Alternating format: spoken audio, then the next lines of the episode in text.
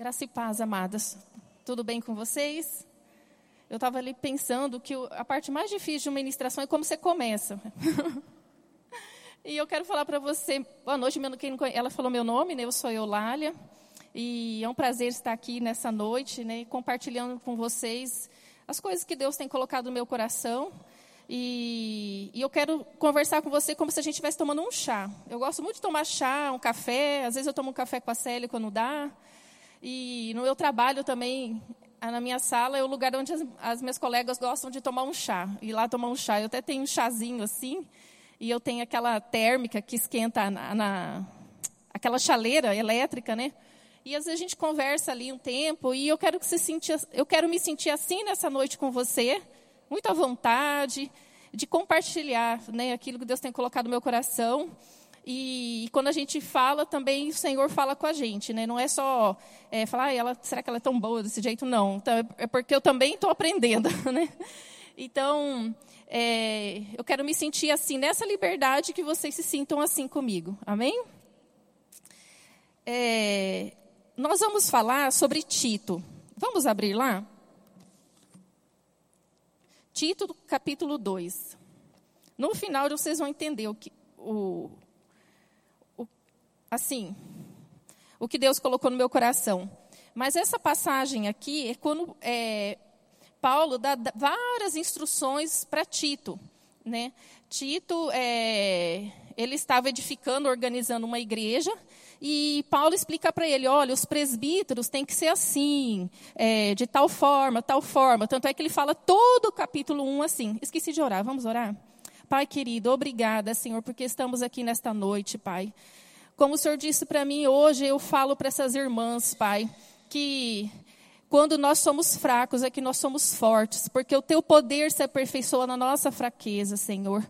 Pai, se tem alguma irmã cansada, fraca, fisicamente, emocionalmente, espiritualmente, que nessa noite, Pai, como nesse dia, nesses dias, Pai, que seja um tempo, Pai, de fortalecimento interior, ó Pai. Porque ainda, Pai, que o nosso corpo exterior, ainda que as coisas externas possam querer nos abater, Pai, nós temos dentro de nós o Teu Espírito, Pai, que nos fortalece, que nos alimenta, porque nós somos um contigo, como diz aquela canção, mais perto do que os ossos e a pele é o Senhor dentro de mim, mais próximo do que o, o, o chão que eu piso é a Tua presença presença, mais forte do que o ar que eu respiro é a tua presença, e que você conecte com o Senhor, Ele é presente, é aquele que fortalece as mãos cansadas, os joelhos abatidos, o Senhor é aquele que fortalece. Então, que você receba um, como um maná nessa noite, um alimento revigorante, que venha te capacitar, como Elias comeu aquele alimento e pôde correr 40 dias e 40 noites sem precisar comer ou beber, porque aquele maná o fortaleceu aconteceu. E é assim quando nós nos dispomos diante do Senhor, Pai. É a tua palavra dentro de nós que faz que nós nos levantemos por dentro, Pai. Porque ainda que as coisas externas possam nos querer abater, nos enfraquecer, nós somos, sabemos, Pai, que dentro de nós o teu Espírito habita. E é aqui dentro, Pai, dentro do nosso interior, ó Pai, quando nós comemos a tua palavra, quando nós ouvimos o que o Senhor diz, quando os nossos pensamentos estão conectados conectados contigo, Pai, é que vem, Pai, é que vem a resposta, é que vem a força, é que vem a solução, é que vem o refrigério, que vem a paz, que excede todo entendimento, Pai. E eu oro isso nesta noite, em nome de Jesus. Amém. Lá em Tito, capítulo 2, então Paulo dá várias instruções para Tito, e nós vamos nos ater aqui no capítulo 2, tá? É, capítulo 2, versículo 1. Tu, porém, falas coisas que convêm à sã doutrina. Os velhos que sejam sóbrios, grave, graves, prudentes, sãos na fé, na caridade e na paciência. As mulheres mais velhas, semelhantemente, que sejam sérias no seu comportamento, como convém às santas, não caluniadoras, não dadas a muito vinho, mestras de coisas boas, para que ensine as mulheres novas a serem sóbrias, a amarem seus maridos e amarem seus filhos, a serem discretas, castas, cuidadosas da casa, bondosas, obedientes aos seus maridos, a fim de que a palavra de Deus não seja blasfemada. Amém? Então, aqui, para a gente entender o contexto, é, Paulo dá várias instruções para Tito. No primeiro, sobre os presbíteros, como constituir a igreja e tudo mais. E aqui no capítulo 2, ele já começa a falar para a irmandade de modo geral. Como que deve ser o proceder dos mais velhos, das mais jovens. É, depois ele vai discorrendo como tratar os mais jovens e tudo mais. E hoje eu quero falar para vocês como a mais velha, no sentido assim de mais experiente, mas também mais velha também de que, que alguns, né? Mas assim, o que, que eu quero compartilhar nessa noite? E até mesmo as colegas, as irmãs que têm a mesma idade, ou até mesmo como que eu aprendo às vezes com os mais novos. Né? A gente, a, a palavra de Deus, o Espírito Santo é multiforme graça. Às vezes você aprende com uma criança. Né? Quando nós estamos abertos a aprender o que o Senhor tem nos ensinar, a gente aprende com uma criança, com um bebê, com uma situação tudo nos ensina quando nós estamos conectados com o Senhor. Né? E hoje eu quero falar sobre isso. Quantas aqui são casadas a menos. Quantas são casadas aqui? E quantas são casadas a menos de 10 anos? Tá. É... Mais de 20 anos. Tá. Beleza. Eu sou casada há 18 anos, né? E só que tem muitas coisas que eu aprendi não faz muito tempo, outras que eu preciso exercitar, né? E coisas que eu aprendi bem quando eu casei, outras que eu já trouxe da minha casa, ainda meus pais não sendo crente, eu trouxe, sendo cristãos, evangélicos, praticantes da palavra, coisas de valores. Mas aqui é, a gente vê que Tito ele traz uma instrução como que as mulheres mais jovens devem ser, mas isso não se aplica somente às mais jovens. Hoje nós estamos num contexto mundial contemporâneo que as mulheres trabalham fora e tudo mais. Eu vou falar sobre isso. Que o que Tito fala aqui serve para qualquer idade, qualquer tempo, porque rapidamente a gente quer sair daquilo que Deus propôs para a gente, porque o mundo nos chama a sair disso. E nós sempre estamos tendo que sempre assim peraí, o que, que o Senhor fala para mim? Qual que é o proceder, eu como mulher? O que Deus quer para minha vida? Ainda que você é solteira e você está aqui, ainda que você já teve um relacionamento que não deu certo, quer se casar novamente, não importa. O que importa é que, se você seguir o que a palavra de Deus diz, as coisas darão certo. Amém? Porque Ele é aquele que traz a instrução correta. Ele, como diz a Célia, o Senhor criou o casamento, é do desejo dele. Então, buscando nele, como nós devemos proceder. Então, se a gente vê aqui, que há várias coisas que Deus falou aqui para as mais jovens. Eu quero que vocês acompanhem aí na Bíblia de vocês. É, eu coloquei numa ordem aqui. É, não sei como está a sua Bíblia, mas vou, vamos ler aqui. Eu vou seguir aqui a versão que eu li mesmo, que é King James. Fala assim.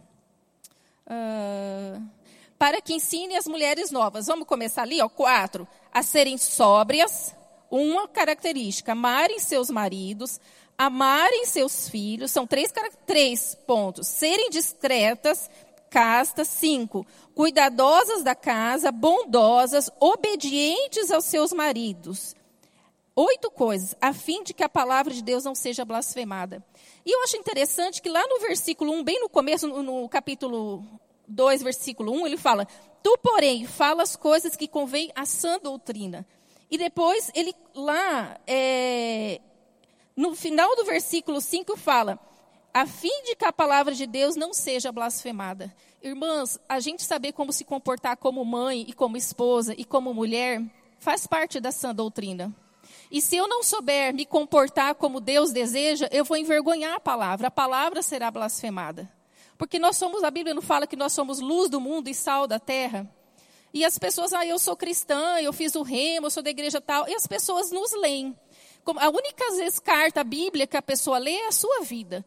Então nós precisamos estar atentos. O que, que a palavra, o que, que Tito está instruindo para Paulo? Será que eu estou dentro, eu me encaixo dentro disso? Ou o que, que eu preciso melhorar? O que, que eu preciso mudar para encaixar dentro dessa forma? É isso que nós vamos ver.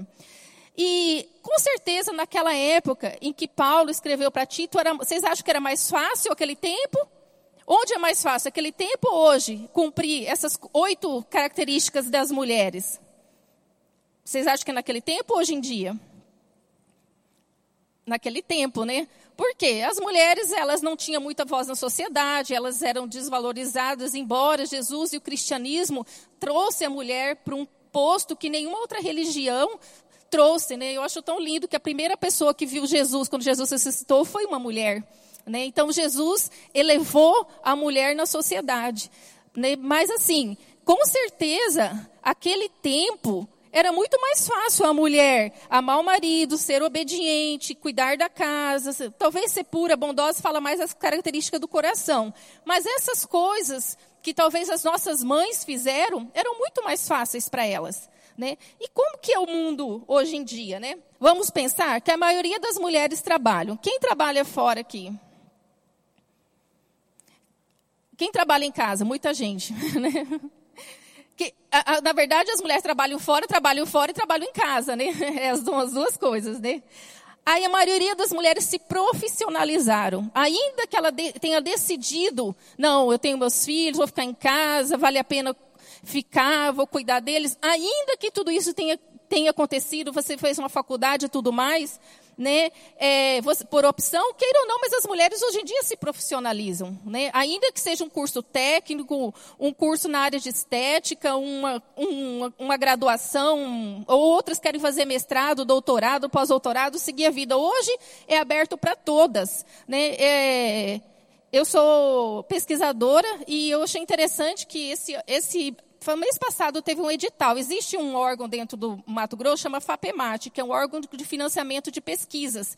Cada estado no Brasil tem um órgão de financiamento é, estadual, que é junto com o dinheiro, tem um pouco de recurso estadual e tem um pouco de recurso do governo federal. E esse ano teve o edital das mulheres, que era incentivando mulheres na área da computação, na área das engenharias e ciências da terra submeterem projetos e que elas tenham bolsistas, ou seja, o projeto ainda pagava para que tivesse três mulheres bolsistas de graduação e do ensino médio. Né, até, é, acho que até é, do ensino médio, até o ensino médio. Ou fundamental, não me lembro bem. Então você vê, existe esse, essa preocupação hoje no mundo para que as mulheres possam ser inseridas em algumas áreas as quais elas não estão tão presentes, como as engenharias, as ciências exatas. Talvez as mulheres elas vão mais para a área da educação, é, talvez enfermagem, mas existem áreas em que existem poucas mulheres e existe uma preocupação para que essas mulheres ocupem esses espaços. Né? Então a maioria das mulheres se profissionalizam. Né? Hoje tem cursos online, as pessoas hoje elas não estudam, às vezes porque elas não querem, porque existem opções para todo mundo. Hoje, essas mulheres que trabalham, a renda delas contribui para o orçamento familiar, não contribui? Né? Então, às vezes, o marido soma, o marido ganha tanto, a mulher ganha tanto, e aí se paga os compromissos da casa. Então, ou seja, a mulher ela é uma força de trabalho. As mulheres, hoje em dia, também, elas ocupam postos, né? elas são gerentes, elas são, é, ainda que sejam gestoras em alguns departamentos, algum, de, de, alguma empresa, elas têm ocupado os postos que, ainda que a mulher ganhe menos que o homem, comparativamente, em, postos semelhantes, as mulheres têm ocupado espaço. Né? É, e a maioria das mulheres que fazem tudo isso, elas, quando têm filhos, elas acabam precisando de alguém para ajudar a cuidar dos seus filhos, não é? Né? Ou numa creche, ou uma babá. Então, eu estou contextualizando como que é esse mundo contemporâneo. Então, se a gente for pensar, esse mundo atual que nós vivemos, nós temos um desafio como mulher. Certo? Porque, vamos pensar de modo geral. Eu estava fazendo uma pesquisa quando fiz essa, essa mensagem que no Brasil são mais de 200 milhões de pessoas e 40 milhões de mulheres é a força de trabalho no Brasil. Ou seja, se 40 milhões de mulheres trabalham, significa que elas saem de casa cedo, às vezes elas têm que deixar os seus filhos, elas recebem um salário no final do mês lá, ou elas vendem ou comissão. Esse salário contribui com a renda da família. Alguém tem que ajudar ela a cuidar dos seus filhos. E, e, talvez ela esteja naquele lugar, naquele espaço, porque ela estudou, porque ela se esforçou, porque ela se dedicou, porque ela. Algo aconteceu para que ela tivesse assim, não é? E, e vocês acham que o mundo vai voltar? Vocês acham que nós vamos voltar como na era das pedras, né? Como era? Não vai. Cada dia vai ser mais. Né? E é uma preocupação que nós temos que ter com mulheres cristãs. Eu digo aqui para as mais velhas, como nós temos ensinado nossas filhas. Né? Às vezes eu me vejo com meu marido que eu só ensino a minha filha a, a estudar, e eu sou profissional. Eu só fico pensando qual faculdade que ela vai fazer e tudo mais. E, e meu marido tem falado, amor, nós temos que ensinar elas a, a obedecer o, o, marido, a escolher bem com quem ela vai casar, amar os seus filhos. Né? Porque o que acontece? Vai dar um creque na cabeça dela. Esses dias, você vê como que é. A Rebeca estava ouvindo a pregação online, no tempo estava online, acho que o primeiro ou segundo culto do pastor, eu tenho uma filha de 13 anos, e o pastor estava falando que a mulher, acho que foi quando vocês falaram juntos, né, estar em casa, não sei o quê, a Rebeca falou para mim, por que, que eu estou estudando então? quando o pastor falou, eu falei, é, uma, depois de conversa aí, porque agora no culto não vai dar. Mas você vê, não, não existe um conflito, parece que nós caminhamos em lados opostos, né? Mas o que, que nós temos que saber? O mundo não vai voltar atrás. Né? E nós estamos nesse contexto. Né? Agora, como nós, mulheres que amamos a palavra, tememos a Deus, queremos viver o que essa palavra fala. Eu quero viver o que Paulo falou para Tito. Eu quero ser isso aqui, ó. Eu quero ensinar as mais novas, ensinar as minhas filhas e a mim mesma. Eu, antes de ensinar, eu tenho que aprender também muita coisa aqui. Né? A ser sóbria, amar o meu marido, os meus filhos, a ser discreta, casta, cuidadosa da casa, bondosa, obediente ao marido, para que a palavra de Deus não seja, que eu não seja o motivo de, da palavra de Deus ser blasfemada. E que eu ande na sã doutrina. Às vezes a gente acha que sã doutrina é, eu não sei, é escatologia, é, é qualquer outra coisa. Não. Sã doutrina é eu andar dentro dos trilhos que a palavra fala. Né? Às vezes a gente acha que espiritual é estar igual eu aqui com essa roupa, tá? Hoje escovi meu cabelo, passei o batom. Até abrindo parênteses, esse dia meu marido falou, mas você não passa mais batom ultimamente? Eu falei, por causa da pandemia, por causa da máscara, né? Aí agora eu estou passando. Você vê, marido percebe, né? E antes eu achava que não gostava do batom, agora está falando que eu não passo mais batom, que eu tenho que passar. E eu voltei a passar mesmo com a máscara. Né? Então, é, às vezes a gente acha que ser espiritual é isso. Gente, ser espiritual é eu estar lá na minha casa, cuidando dos meus filhos, eu sendo sábia em relação ao meu casamento, eu cuidando da minha casa, eu sendo bondosa. Isso é ser espiritual. Tá aqui, eu estou aqui por 30 minutos, a Célia, uma hora a gente fica aqui. Não é isso aqui que faz a gente. O que faz a gente é quem nós somos lá. Entende? E fala, mas eu não tenho, eu não consigo pregar. Não importa, querida, você é espiritual naquilo que Deus te chamou. Seja espiritual lá, é lá, onde ninguém vê. É onde você precisa renunciar à sua carne, viver como Deus quer, se alegrar naquilo que Deus te deu. Isso é ser espiritual. É isso andar, como Deus fala aqui, pra, é, como Paulo instruiu a Tito a nos ensinar. Entende? Paulo falou para Tito, Tito falou para a gente. Está meio assim, né? Então, a, o que, que nós vemos hoje? Né? Que a mulher está inserida no mercado de trabalho, ela tem liberdade, conquistou independência financeira, direitos políticos, tantas coisas, e que bom. Que bom, né? Porque aquilo também não era o desejo de Deus, aquela opressão, escravidão. Eu ainda vivi num tempo que a minha mãe foi uma mulher oprimida, minhas avós. Eu acho que vocês também viveram esse tempo, ou avó, alguém. E aquilo não era o desejo. E talvez por tanta opressão, por tanta é, sofrimento das mulheres, elas conquistaram o seu espaço, trabalharam, porém, que não, só que a gente não pode ir para o outro lado. Entende? Não é porque é como a educação dos filhos. Antes era duro demais, era aquela penitência, aquela, aquela, aquele disciplinar que quase esquartejava o filho. Agora também já ninguém disciplina mais, faz o que quer, Joãozinho faz o que quer, né? Não é assim. Nós temos que achar o equilíbrio em tudo isso, né? E e aqui eu poderia falar para vocês, eu estou fazendo um contexto, um panorama, e eu quero colocar agora algumas coisas em cima desse panorama.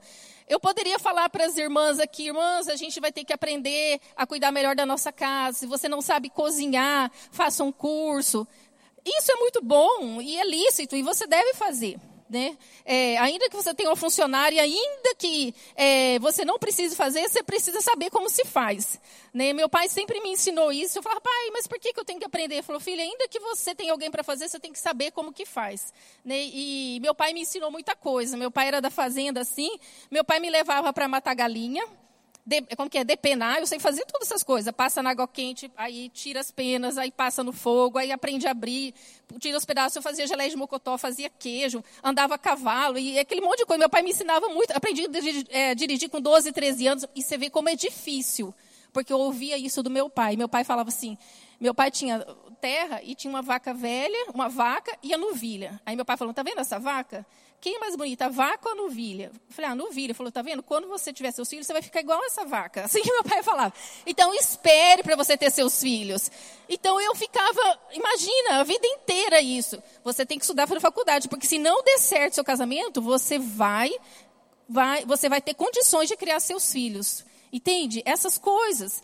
E aí você casa, né? E aí você vem para Tito e Tito diz uma coisa totalmente diferente, né? Como eu vou nesse mundo moderno que eu estudei. E agora? Como que é? E com filhos para criar. Ensinando eles só a estudarem, sendo que o que Deus fala para elas, para as minhas filhas, é isso também. Eu tenho obrigação, eu preciso ensinar isso. Então eu digo aqui para as mais velhas que têm filhos, para as mais novas que recém casaram, não importa, ou para as mais velhas ainda, porque que eu vejo que tem muita gente mais velha ainda que eu que é muito rebelde que não quer ouvir, que não quer fazer da sua maneira. Então, essa palavra é para todo tempo. Né? Talvez para Tito ali era bem separado. Não, as mais velhas são mais novas. Hoje é para todo mundo essa, essa lição. É, então, eu poderia ensinar você a cozinhar, tal. Mas não é isso que nós vamos fazer. Porque se você tiver o seu coração no lugar certo, você vai aprender a fazer as coisas certas. Para executar aquilo que Deus quer. Então, tudo tem a ver com o nosso coração. Né? E é isso, eu queria que você abrisse em Mateus 6, 21.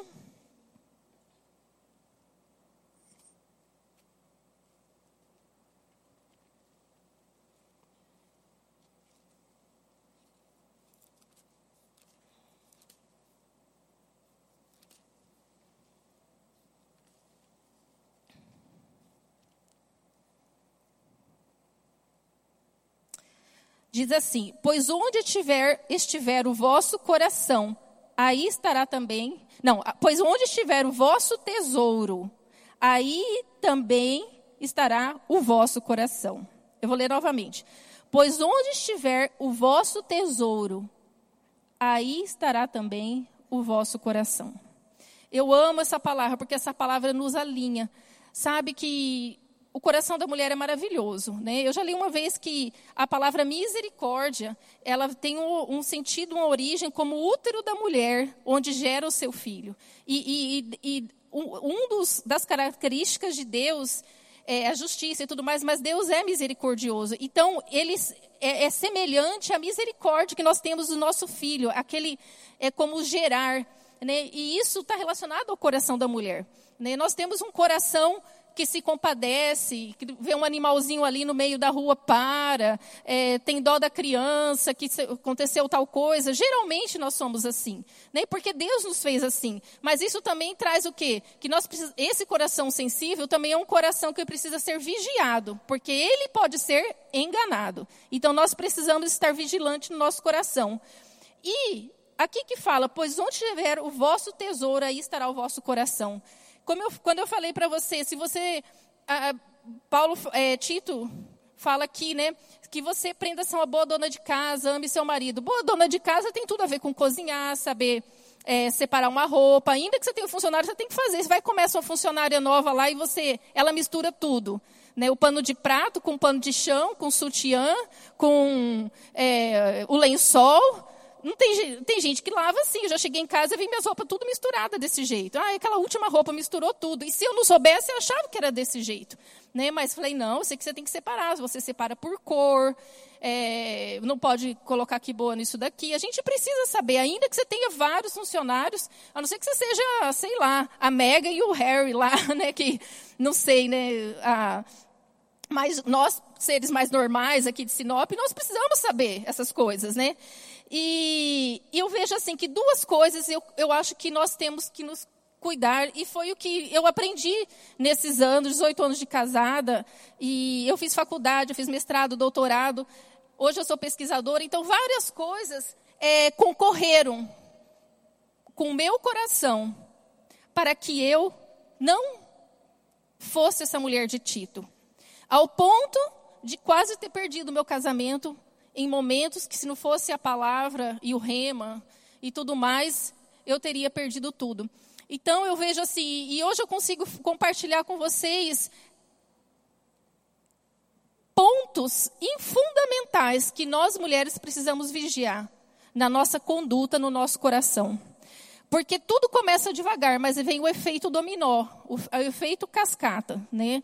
Um, um, um, um comportamento e um posicionamento errado, ele vai ter uma reação também de um comportamento, um posicionamento errado. E aí vem o desajuste familiar, né? e aí vem as consequências. E o diabo se instala e tudo para destruir a família. E são duas coisas que eu quero pontuar aqui, e aí eu vou discorrer sobre eles. Um primeiro, você precisa ter bem claro qual é a sua prioridade. Qual é a prioridade da sua vida? Né? Porque aqui é, Mateus fala que onde tiver o seu coração, aí, onde tiver o seu tesouro, estará o vosso coração. Ou seja, onde tiver a sua prioridade, ali estará o seu coração. Se a sua prioridade for o seu esposo, a sua família, seus filhos, ou ainda eu não sou casada, mas se você, se você tem a sua família, se você mora com seus pais e tudo mais, Deus é o desejo de Deus que nós amemos nossa família, que nós é, tenhamos, vivamos em harmonia, estejamos conectados ali, né? Então, se onde estiver a minha prioridade, ali também estará o meu coração. Então, prioridade tem tudo a ver com o coração. E segunda coisa, o contentamento. A gente vive numa sociedade muito descontente. Mulheres, então, totalmente descontentes. E porque agora a gente era as, as oprimidas, e agora, 100 anos depois, nós somos as, as que tomaram os espaços e tudo mais, e que bom tudo isso. Só que isso também não nos pode levar para o outro extremo, de ser mulheres descontentes, reclamando, não contente com o marido, com os filhos, com aquilo que o Senhor já nos deu. Né? Vou falar sobre isso. Podemos avançar? Não devemos ser medíocres? Não, não devemos, mas nós devemos ter um coração contente. É, então, Tito fala, resumindo o que Tito fala: diga esposo, mais alto, mulheres: esposo, filhos, casa e um proceder digno. Que ela fala de ser bondosa, caça, tudo mais, fala de caráter, né? É, e eu pergunto o seguinte: quando a mulher sai cedo, vai trabalhar, ou ela faz um curso, ou ela ficou um mês fora, ainda dando aula do rema, né? É, aqui tem várias pessoas que serão licenciados, querem ser professor do rema. Quando você está lá naquele lugar, qual que é a sua prioridade? Onde está o seu coração? Né? O seu coração está só em você, ser o melhor, o, o mais, o, o the best o top das galáxias, ou seu coração, não, eu vou deixar aqui minha família três semanas, mas eu, meu foco está na minha família. Eu estou fazendo isso por eles. Embora, ainda que seja por você, ainda que seja o seu sonho, não tem problema. Deus não quer tirar o nosso sonho. Deus quer que o nosso sonho se realizem. Porém, eles não podem entrar num desequilíbrio de modo eu a, a ultrajar, a modo de, de eu é, subtrair, ao modo de eu prejudicar a minha família, o meu esposo, os meus filhos. Entende? Isso tem que ser uma coisa sadia, saudável, que vai trazer edificação para ah, todos os que estão ali. Ah, mamãe foi para não sei aonde, foi num evento lá não sei aonde, viajou. A mamãe voltou feliz, a mamãe lembrou de você, tirou foto, a mamãe aprendeu isso e isso. E, e quando a mamãe voltar, a mamãe, o meu coração é da minha família. Eu não estou lá me comportando não de uma maneira casta, de uma maneira imprópria, ou porque meu marido não está junto, eu vou usar aquela roupa que nunca ninguém usa, nenhuma irmã usa, não está o pastor Gilmar, não está Célio, não está meu marido, aí eu vou aproveitar e eu vou usar o que ninguém vê lá. Não é assim. Entende? Essa, essa retidão de coração não importa onde esteja. É assim que Deus, eu entendo que fala quando Paulo fala para Tito: o bom proceder não importa a quem veja. E quais os perigos que rondam o coração da mulher? Como que eu, eu já falei, é fazê-la esquecer da sua prioridade.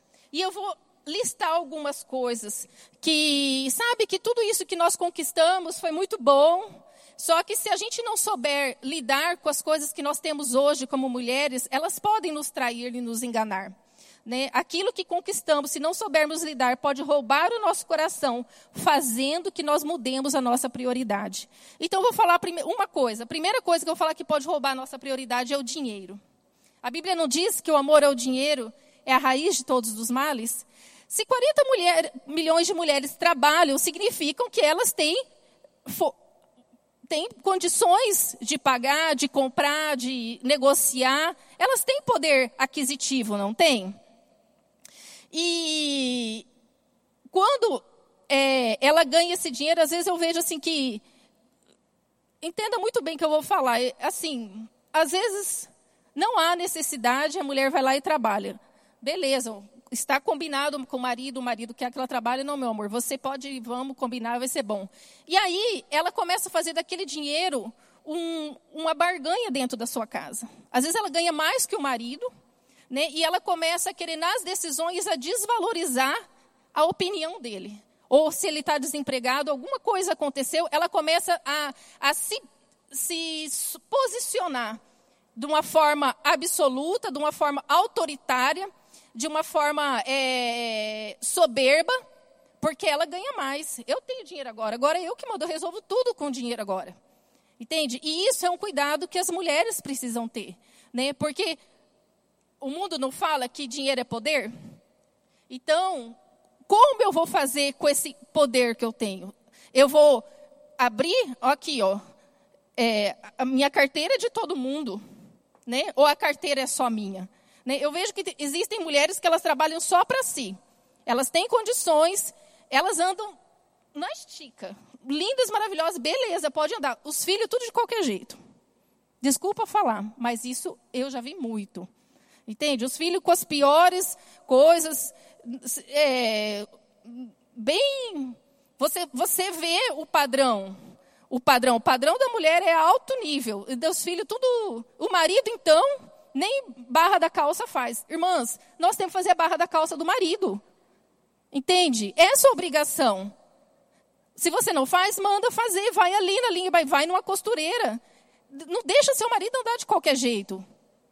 Entende? Eu vejo que é, situações, conheço pessoas que, meu Deus, o marido com aquele cabelão, tudo desengonçado, aquela roupa tudo descombinando, aquela barra dobrada, isso não é um bom aspecto para o homem. E é responsabilidade sua. Se ele não liga, ligue você. Você andaria assim? Não. Por que, que ele tem que andar? Ele, então, você não. Aí daqui a pouco você começa a desprezar ele. Você não quer aparecer com ele, ter vergonha dele. Entende? E você tem que se orgulhar do seu marido. Quando talvez ele seja relapso, às vezes não é do homem, mas cabe a você cuidar. Isso é ser boa dona de casa, isso é cuidar. É, não sei porque eu entrei nisso, mas certo. e eu lembrei que daquele, daquele caso, eu não estou questionando que vai ser julgado, né? Ali do Henri Borel e da Monique. Eu acompanhei aquele caso que eu fiquei assim impactada. E dizem né, que, não estou afirmando, se está filmando aí, eu não estou acusando a mulher, mas estou dizendo assim, que os próprios pessoas comentaram que o, o pai do menino, né, que ela trocou o menino pelo dinheiro, porque o Jairinho, quem sabe da história lá, né? O Jairinho era um homem rico, não sei o quê, não sei o quê, e ela, ela pelo que eu entendi, o filho dela era judiado pelo, pelo vereador e ela se calou por, por dar uma boa escola, pela condição e tudo mais. Né? E a Bíblia fala, é, pode um, uma mulher esquecer do seu filho? vamos abrir lá? Isaías 49, 15. Eu vou ler, para a gente ganhar tempo. Acaso pode uma mulher esquecer-se do filho que ainda mama, de sorte que não se compadeça do filho do seu ventre, mas ainda que esta se esquecesse dele? Ou seja, é possível sim uma mãe esquecer do seu filho. Quando? Quando a prioridade dela não é amar os seus filhos nem seu marido. Quando a prioridade dela é só ela. Entende? O ego pode tomar tão, tão conta, de tão forma no coração da mulher, desejando tantas coisas que até o filho dela ela esquece, para ela ter para si, para mim, para mim, para mim. Dinheiro, um grande perigo. Então, se você trabalha, ou se você recebeu uma herança, ou se você tem um, um dinheiro, sei lá, alguma coisa, seja sábia. o que você ganha, como diz a palavra, aqui, Tito, é para amar o seu marido, amar a sua casa, amar os seus filhos. Entende? Você, não estou dizendo que você não vai usar para você, mas não faça do dinheiro uma barganha, uma moeda de barganha dentro da sua casa com seu esposo, para emparedar seu esposo, para humilhar o seu esposo ou a família dele, seja quem for. Então, se nós temos acesso ao dinheiro, vamos ser sábios com esse dinheiro. Entende? Assim como ele colocou nas nossas mãos, como fala, dê, dinheiro a uma pessoa, como que é? é? Dê poder e você conhecerá. Mesma coisa, dê dinheiro e você vai conhecer o caráter dessa pessoa. Né? Segunda coisa que ronda o coração da mulher. A gente está falando dos perigos, os bichos papão que querem comer nosso coração e nos tirar prioridade. Primeiro eu falei do dinheiro, agora eu vou falar do conhecimento. O conhecimento também é poder. Entende? No mundo. E Hoje as mulheres gostam de estudar, na verdade existem estudos que eu não trouxe aqui a pesquisa, mas as mulheres elas têm a menor evasão escolar do que os homens. Elas estudam mais, elas concluem geralmente os cursos. As mulheres elas ocuparam espaços e áreas as quais hoje já tem mulheres que foram para o espaço e não sei o que, tem aquelas coisas assim. A mulher, a primeira mulher que foi para o espaço, está lá um, uma equipe de astronautas, tem lá uma mulher junto, então uma equipe que que está num é, como que fala, é, biólogo marinho, esses tempos eu vi lá, num, fazendo uma expedição não sei aonde, tá lá as mulheres. Então as mulheres têm ocupado os espaços, né? E eu vejo assim que, é, principalmente o casal, né? Às vezes o homem está ali trabalhando, os dois têm um ensino médio tal, e uma mulher fala, é, o marido fala, meu bem, você pode estudar, eu, vai estudar à noite, a gente paga a faculdade, dá um jeito tal, aí começa a estudar. Ela começa a estudar, ela faz a faculdade, aí ela vai fazer uma pós-graduação. Daqui a pouco, ela não quer mais ouvir o marido. Entende? Ah, ele é ignorante, ele fala errado.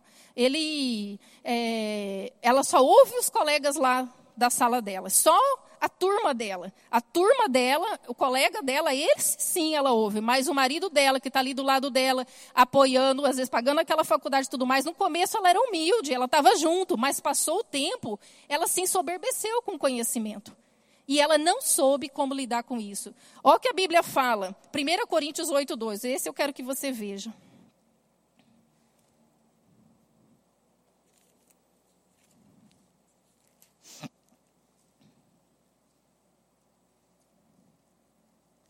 A pessoa que imagina conhecer alguma coisa ainda não tem a sabedoria que necessita. Em King James fala assim: e se algum homem pensa que sabe alguma coisa, ele ainda não sabe como deveria saber. Ou seja, quando você acha que você é o sabichão, que você sabe tudo, você não sabe saber. Então você vê aqui a humildade e a consideração que nós temos que ter. Eu lembro que é, eu estava desses dias contando para a Célia, eu lembrei que eu e meu marido fizemos mestrado, e aí eu passei no doutorado e ele veio embora para o Mato Grosso. E a gente foi conversar com o pastor na época da nossa igreja lá em Piracicaba. E aí a gente falou, pastor, o que, que o senhor acha? Que a Olália para de fazer o doutorado e vai comigo para Mato Grosso ou ela fica mais uns seis meses? Sei lá quanto tempo que eu tinha que ficar lá para concluir, coletar os dados. Aí o pastor falou, não, ela tem que ir embora com você. Ela tem que abandonar o doutorado dela e ir embora. E eu falei, ah, tá bom. E aí o Haroldo, a gente chegou em casa, o Haroldo falou, amor, eu não quero que você abandone seu doutorado. Você vai ficar aí, vai coletar esses dados e eu vou na frente, aí quando puder você vai. E, e eu vejo assim que ele não tem o doutorado e eu tenho, e às vezes algumas, alguns momentos a situação ele é um bom profissional, ele trabalha bem, mas eu poderia me ensoberbecer por isso. Mas não foi ele que teve do meu lado ali? Né? Quando eu estava sem bolsa, sem, sem ter, é, ganhando, que a gente, a gente ganha bolsa para fazer mestrado doutorado. Foi ele que teve ali do meu lado. Então, será que é, é justo, é digno, é correto eu me ensoberbecer por causa disso? Não é.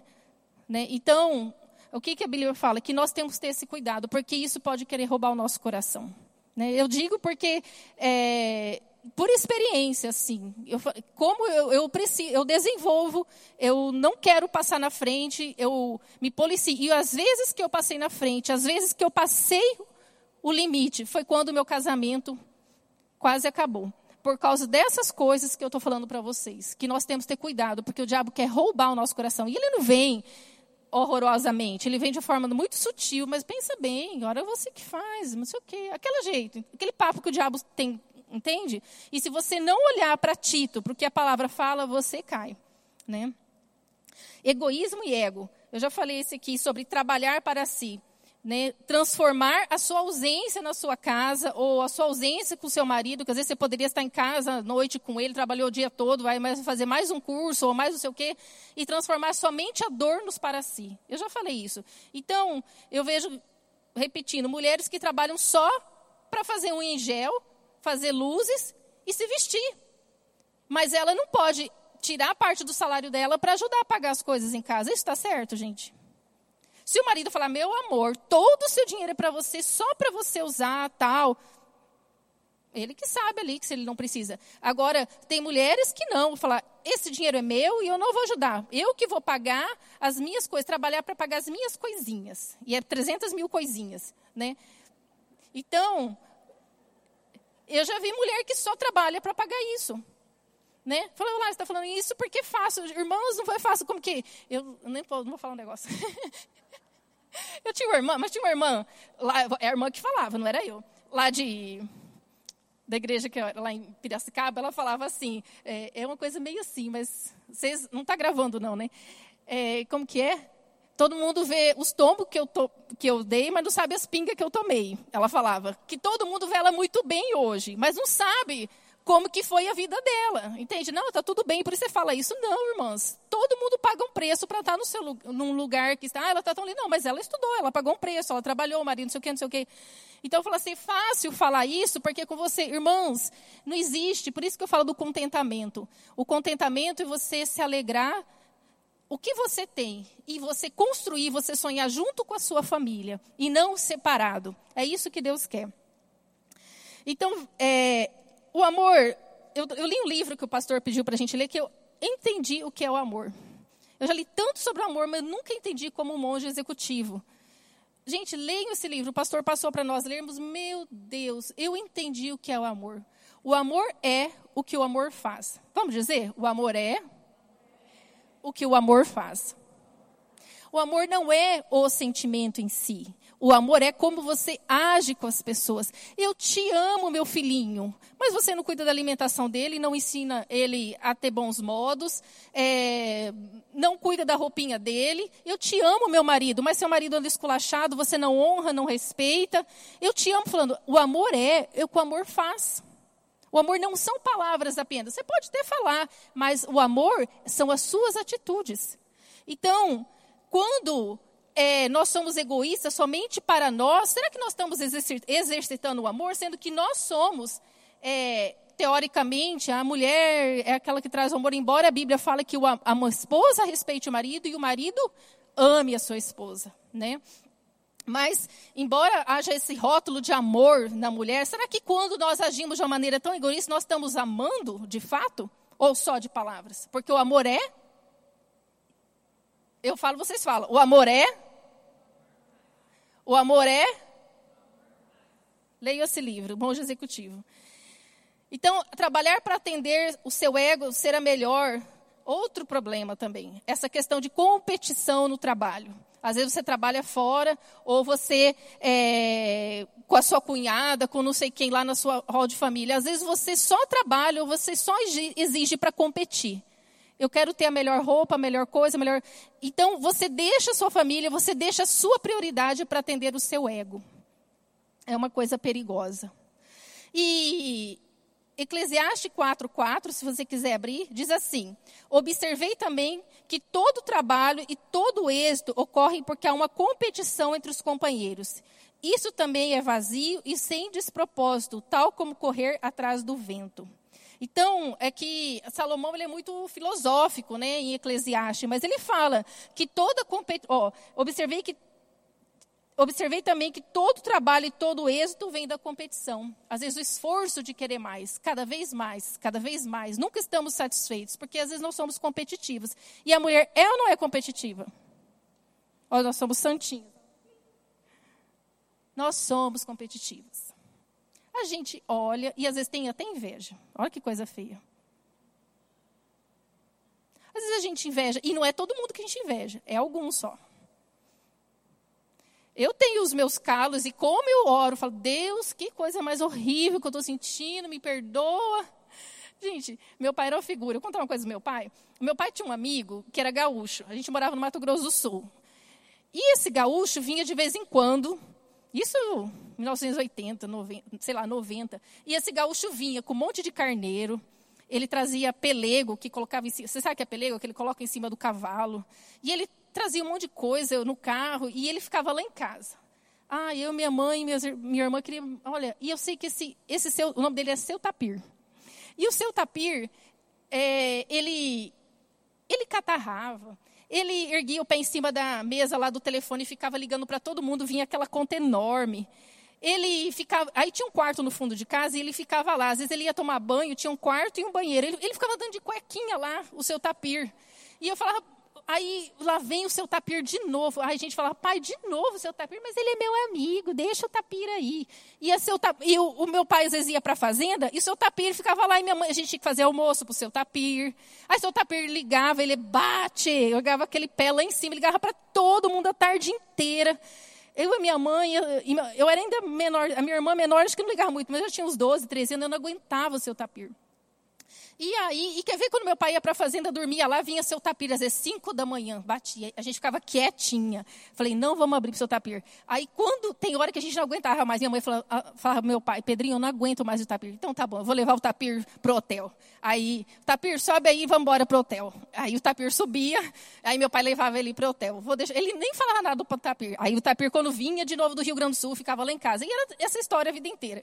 E minha irmã tinha uma amiguinha que vivia em casa, vivia brincando em casa, tal, e toda hora ia. Aí minha irmã falou: "Ai, já estou cansada dessa minha amiga". Aí minha irmãzinha falou: "Aí meu pai falou: "Viu? Todo mundo tem um tapir na vida". E ficou essa história em casa, acho que as meninas até sabem. Eu, meu, marido, meu marido nem conhece o tapir, mas ficou essa história. Todo mundo tem um tapir na vida, entendeu? Eu tenho um tapir na vida. Você deve ter um tapir que você, quando vê, você às vezes fica com inveja, compara, tem algum problema com esse tapir. Então, todas nós temos um tapir na vida. E às vezes a gente trabalha ou se esforça, né? É, é aquele negócio, né?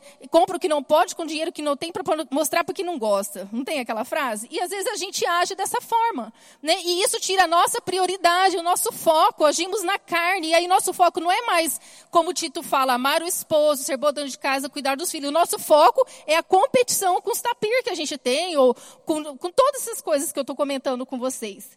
Né? Então, se a competição for o seu objetivo de vida, sobrará pouco tempo para sua prioridade.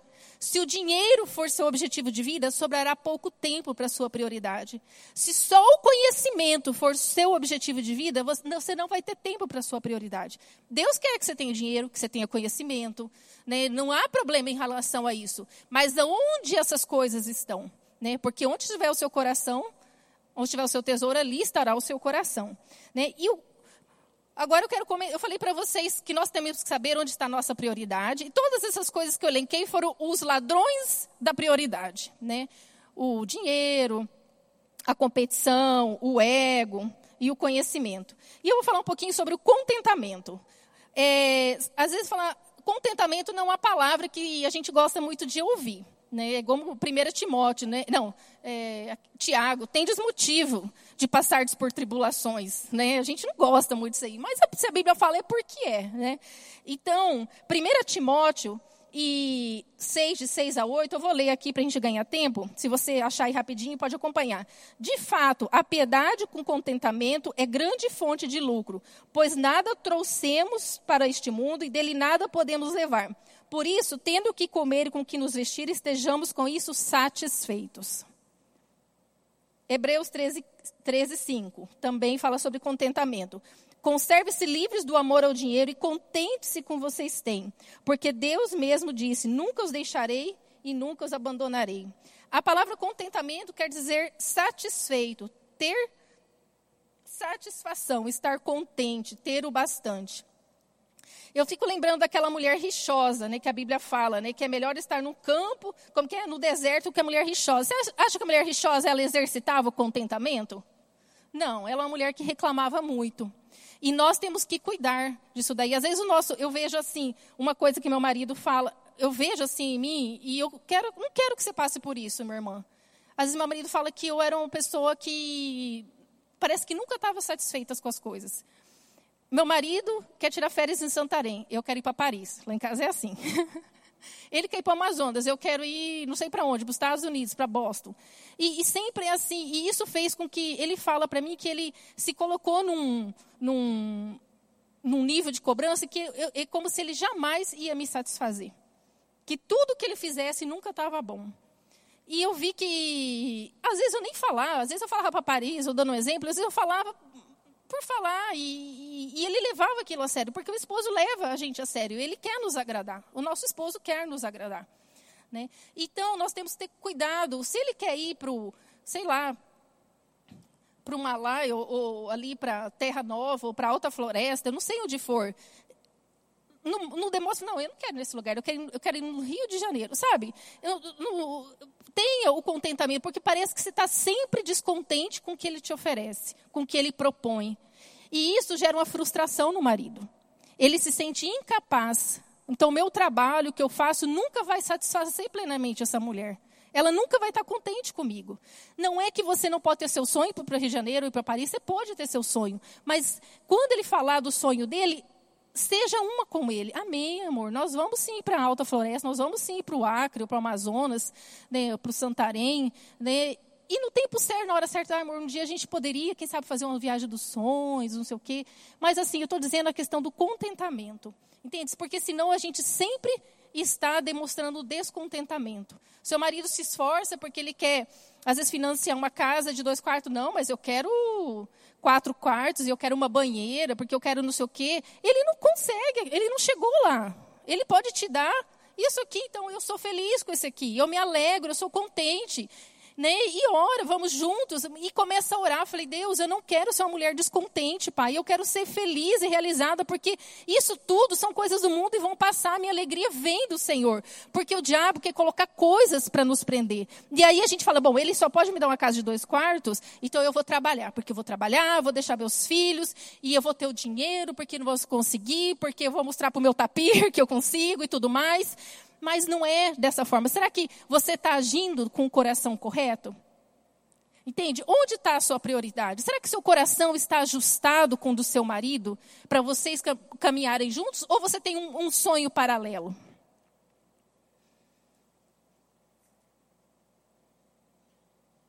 Diante de tantas demandas e obrigações, e petições, e outdoors, e com compre um terreno no condomínio tal que você será feliz. Faça tal coisa que você será feliz. Diante de tantas é, propagandas que estão diante dos nossos olhos, né? Será que nós precisamos saber o que nos move?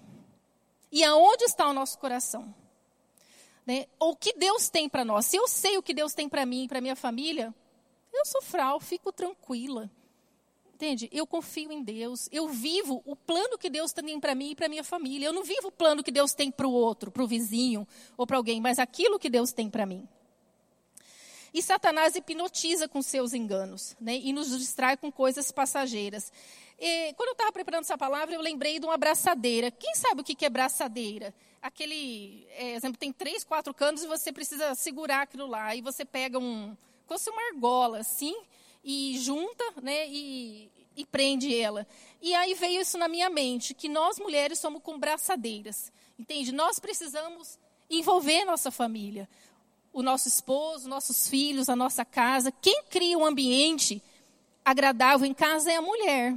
A Bíblia fala que a mulher é como a videira no interior da sua casa. A mulher dá vida na casa. Quem liga a luz, quem coloca a plantinha, quem é, torna uma casa em lar é a mulher. Agora, se os olhos da mulher só estão lá fora, os olhos da mulher só estão em si, os olhos da mulher só estão no conhecimento, no dinheiro, ela vai ter tempo de cultivar o lar? Não vai ter tempo, porque o coração dela não está voltado para a casa dela.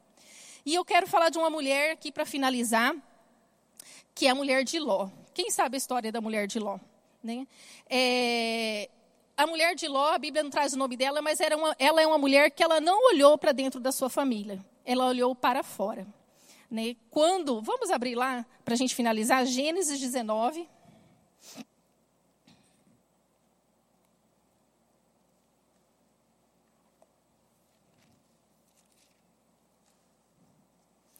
Dezenove, 15 a 17.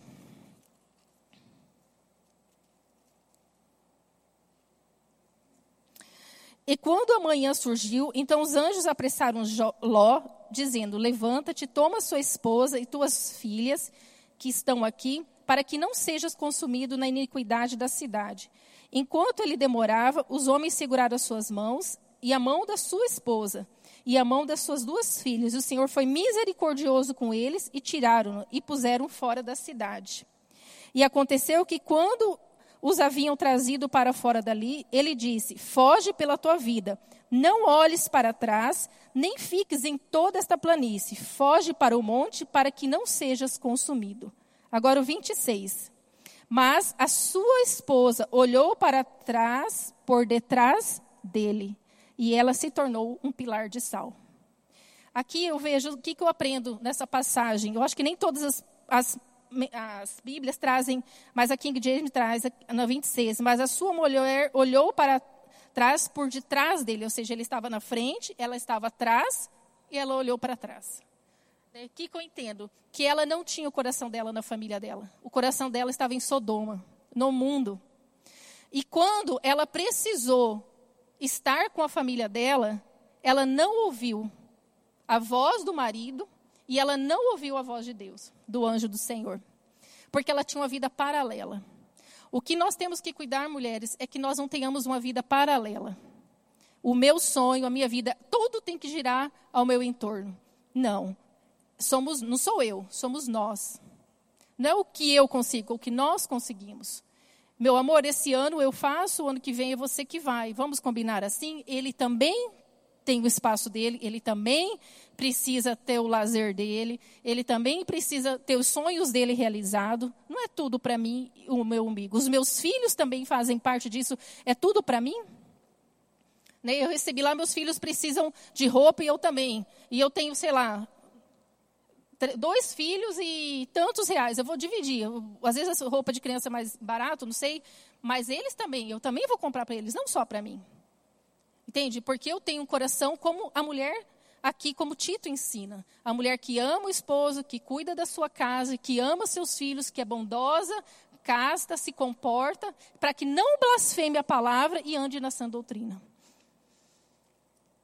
A mulher de Ló não olhou para sua família, mas contemplou Sodoma. O que havia em Sodoma estava dentro do coração dela. Ela não era um único coração com o marido. Ah, eu quero trazer, Rafa, traz para mim esse esse quadro. E hoje, no final, já. Eu só para completar aqui enquanto ela traz. E essa mulher estava tão envolvida com aquela cidade, né, que ela não entendeu. Ela ficou seca. E soli, a Bíblia fala que o solitário busca seus próprios interesses. Esse, esse quadro aqui foi minha sogra que fez. E nos deu de presente no nosso casamento. É o versículo que estava no nosso convite de casamento. A minha sogra borda muito bem e a gente, até na nossa festa, eu coloquei ele. E é, você pode abrir Jeremias 32, 39. Quero que você leia e medite um pouquinho nele.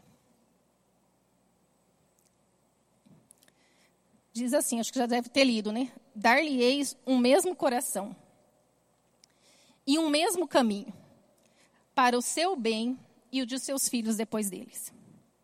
Né? Aqui é, a gente também vê essa passagem de Tito, né, para o bem do casal e para os seus filhos. E eles terão o mesmo coração e o mesmo caminho. Pode deixar aqui, obrigada. E eu vejo assim que nesse, nessas crises que eu tive, finalizando no meu casamento, eu vejo que muitos do, é, coisas que eu enumerei aqui para vocês foram erros que eu tive. Né, e que Deus teve a sua misericórdia. E eu não entendia. E esse, esse quadro fica no corredor da minha casa. E quando as coisas estavam tão feias, eu passava e olhava assim. E às vezes eu falava para meu marido, mas meu amor, é, a gente tem o mesmo coração, o mesmo caminho. Ele falou, tem o mesmo coração, o mesmo caminho? Ele falava que a gente não tinha, nesses momentos de crise. Mas eu falava, Deus, quando que eu vou ter o mesmo coração, o mesmo caminho? Eu creio, eu creio nisso. E o que, que eu percebi? Que quando o meu coração foi é, flertado, quando eu flertei por essas coisas, eu perdi o mesmo coração e o mesmo caminho. E eu não teria, não seria bom para mim e nem para os meus filhos, porque aqui não fala que o mesmo coração é para o seu bem e dos seus filhos. Ou seja, quando o nosso coração ele se permite é, ser infiel, e infiel não é só traição, é uma infidelidade muito mais. É, como que eu vou falar? É, não é, sub, é, é uma infidelidade. Me ajuda aí, Cláudia. Sutil, né? Bem sutil, porque não está falando, quando falar, ah, mas está pecando, infidelidade, traindo, aquela coisa, ó, oh, está pecando. Não, nós podemos ser infiéis de outras formas. Eu pedi para vocês cantarem aquela última música do ABBA. E, então, querida, queria que você pensasse em tudo que foi falado aqui. É, qual é a sua prioridade? Você tem priorizado o que a palavra de Deus diz aqui em Tito? Nós, como mais velhas, eu acho que a Célia tem tudo isso para ensinar e muito mais. É, estamos ensinando as mais novas, ou da mesma idade, ou até as mais velhas. Às vezes é velha em experiência nessa situação. Né? Mas eu vou falar para você uma coisa: se a sua prioridade estiver correta, você será uma boa esposa, uma boa mãe, você terá prazer na sua casa, porque a mulher que ela tem coração fora, ela nem gosta de ficar dentro da casa dela. Ela não gosta de arrumar as coisas dela. Ela não vê a hora de chegar segunda-feira porque ela quer trabalhar. Ela não quer estar ali. Ela não quer ser uma. Ela, ela tem uma vida paralela. Então, se você está tendo essa vida paralela, traga de volta seu coração. Arrependa-se diante de Deus. Sabe por quê? Se você continuar nesse caminho, será um caminho de destruição. E a Bíblia fala que a mulher sábia edifica o seu lar. Nós somos a braçadeira que sustenta com sabedoria, com discernimento, trazendo esse ajuste, trazendo essa sensação de lar, de aconchego. E seu marido vai ter prazer de estar na sua casa. Ele vai, o seu marido vai te dar tudo o que você quer, se você for uma mulher que honra ele, que ama ele. Entende? Eu vejo assim, é, como eu perdi tempo, esse tempo, às vezes até concorrendo com meu marido. Às vezes a gente concorre com o esposo. A gente ficava concorrendo os dois, era ridículo. Foi um tempo muito difícil, assim, uma fase difícil. E eu vejo hoje que ele está ali para me apoiar, para me proteger, para me estimular. Né? Mas eu tive que dar passos para trás. Eu tive que dar passos para trás e saber qual é meu espectro de ação. Eu posso estudar, posso trabalhar, tudo mais, mas eu tenho que saber qual é o meu lugar, para onde Deus me chamou. E é ali que eu vou frutificar, é ali que eu vou ser feliz, é ali que eu vou trazer um ajuste e um lar saudável, em que eu ficarei feliz e os meus filhos. Então eu quero que você feche o seu coração, ou feche os seus olhos. Fale com Deus. Ele conhece o seu coração. Antes que as palavras saiam à boca, tudo ele sabe.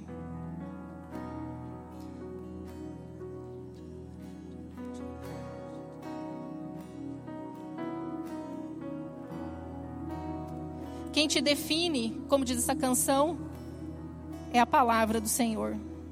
Eu queria falar uma coisa para você. Quando a gente fechou aqui os olhos, sabe que eu sinto que nós mulheres temos medo às vezes é o medo que nos faz agir dessa forma. Mas a Bíblia fala que Sara, ela, aquele versículo lá que fala que Sara é sem palavra alguma, né? Que nós sejamos como Sara, que não teve medo. Eu não lembro com exatidão, mas eu lembro disso, que não teve medo. Eu vejo em mim. Eu fui muito cultivada, meu pai falava que o mundo fala que nós precisamos ter medo, não dá para confiar. Eu quero orar agora quebrando todo medo. Se é o medo que te impede. Em nome de Jesus, Pai. O Senhor conhece a história de vida de cada minha irmã que está aqui, Pai. Onde elas cresceram, o que elas ouviram, o que elas viveram. Pai, as necessidades que elas passaram, Pai. As frustrações, Deus.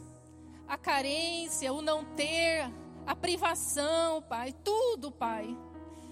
E que fez com que elas se tornassem tão fortes, porque elas nunca mais talvez queriam passar por aquilo, porque elas tiveram medo e hoje elas têm medo de confiar plenamente. Eu vejo porque eu também preciso lutar contra esse medo, eu renuncio esse medo na minha vida, porque a tua palavra diz que o perfeito amor lança fora todo medo. Eu renuncio todo medo no meu coração e no coração das minhas irmãs. Porque, Deus, nós temos um Pai que nós confiamos, Deus. O Senhor não nos deixará, Pai, ser envergonhadas, Pai porque nós confiamos na tua palavra, porque nós obedecemos a tua palavra, como diz ali Tito, amar o seu esposo, amar os seus filhos, ser boas donas de casa, ter um proceder correto. Nós não precisamos ter medo, todo medo, todo medo, toda raiz, o medo traz vários outros filhinhos destrutivos com ele. E muitas vezes a raiz e a razão é o medo, mas nós anulamos agora todo medo, porque nós cremos na tua palavra. A tua palavra diz que o perfeito amor lança fora todo medo. Nós lançamos fora todo medo, nós nos posicionamos na tua palavra, porque a tua palavra é fiel, ainda, ainda que tua palavra diz ali que ainda que um filho, uma mãe se esqueça do seu filho, eu jamais me esquecerei de você. Nós não estamos desamparadas, nós não estamos sozinhas, você não está sozinha. Ainda que você não é casada, não tem seu esposo, eu te digo, você não está sozinha, porque o Senhor é aquele que diz: Me chame de meu marido, me chame de meu marido. Não tenha medo, não tenha medo. Avance, avance nos planos e propósitos do Senhor. Seja uma mulher ousada, seja uma mulher irreverente em Deus, seja uma mulher cheia do Espírito Santo, que não é movida pelo medo, mas Deus te deu um espírito de poder, amor e poder, amor e moderação. Esse é o espírito que Deus te deu de coragem, o espírito da fé. O espírito que fala contra as circunstâncias.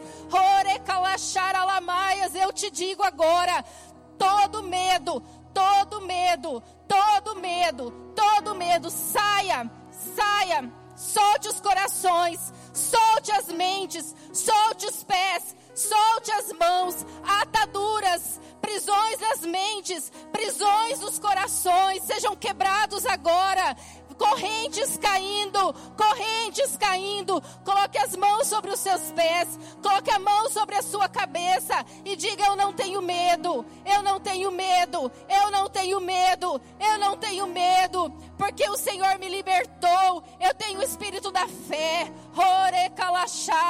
Amada, o medo nos impede de viver a plenitude de Deus. Pedro não teve medo quando ele saiu daquele barco. Ele não teve medo, ele ousou e ele caminhou até Jesus. Não tenha medo.